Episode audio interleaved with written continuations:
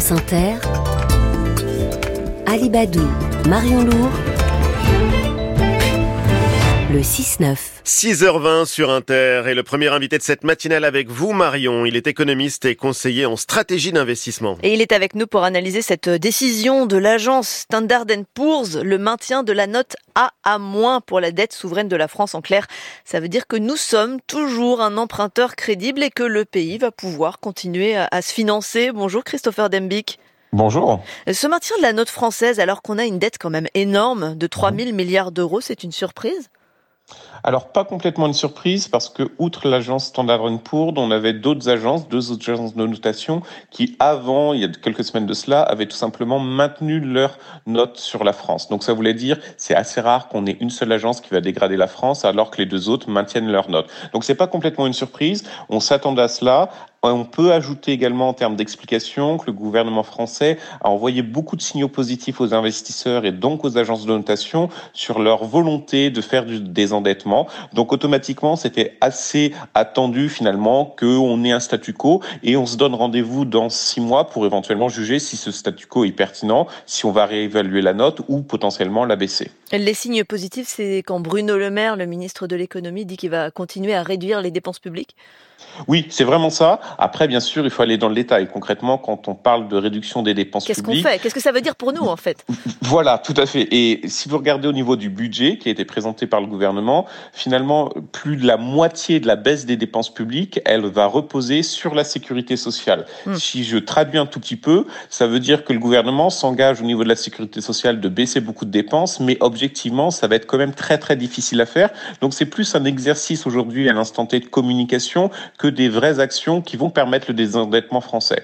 Et surtout, bah, pour désendetter, soyons très objectifs. Euh, le plus simple, c'est d'avoir de la croissance. Et malheureusement, la croissance française, elle va certainement ralentir l'année prochaine. On a eu récemment le chiffre de la croissance au troisième trimestre avec une contraction de très faible, mais malgré tout une contraction de 0,1%. Donc c'est quand même des signaux qui vont dans le sens sur le fait que ça va être très très compliqué de désendetter la France. Elle va certainement ralentir. Ça, Bruno Le Maire n'y croit pas. Hein. Il prévoit qu'il y ait une croissance d'1,4% l'année prochaine, plus élevée que celle qu'il prévoit pour cette année, qui est de 1%, et déjà considérée comme optimiste euh, par un certain nombre d'économistes.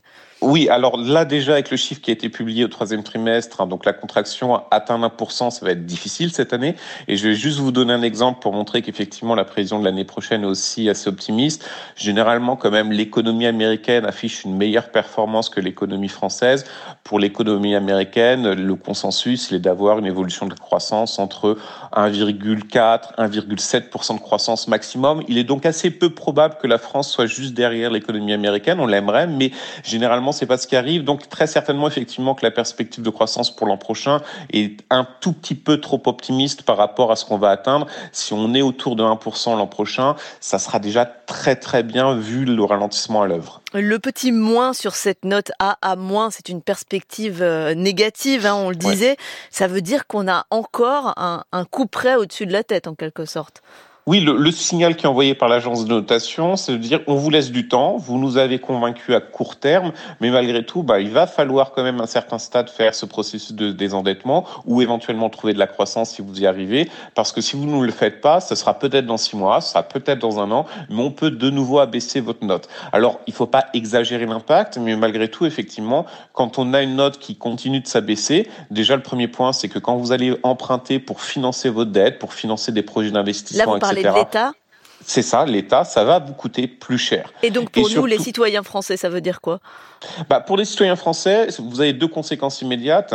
Si l'État emprunte euh, à des taux qui sont plus chers, bah, à un certain stade quand même aussi, il y a un autre levier pour que l'État euh, euh, récupère de l'argent, ça va être des impôts. Donc souvent, très généralement, quand vous avez beaucoup de dettes quand même, vous avez des prélèvements obligatoires qui sont élevés. Et l'autre conséquence, c'est si votre État quand même emprunte à des taux élevés, ce qu'il faut bien voir, c'est que tous les autres acteurs, les banques, les entreprises, etc., leur taux d'emprunt, il est d'une certaine manière dépendant aussi euh, du taux d'emprunt de l'État. Donc si c'est élevé pour l'État, par exemple, pour une entreprise qui veut emprunter, ce sera certainement plus élevé. Et peut-être le dernier point qui est important, c'est que nous, on a une pression au désendettement, mais il est important de voir que d'autres pays en Europe, je vous donne un exemple, la Grèce aujourd'hui a plutôt une pression et euh, qui est plutôt positive parce que les agences de notation récemment ont relevé la note de la Grèce alors que nous, on est toujours sur cette euh, possibilité qu'elle soit abaissée. Et ça, en un mot, oui, non, ça veut dire dire que la Grèce a tourné, elle, la page de cette crise. On se rappelle l'énorme crise de 2010. Complètement, totalement tourné, très bien réussi avec des mesures. Alors c'était compliqué, il y a eu beaucoup d'erreurs, mais très clairement, effectivement, c'est tourné. Christopher Dembic, économiste conseiller en stratégie d'investissement chez Pictet AM, co-auteur de Questions d'économie contemporaine aux éditions Ellipse. Merci beaucoup de nous avoir répondu sur France Inter.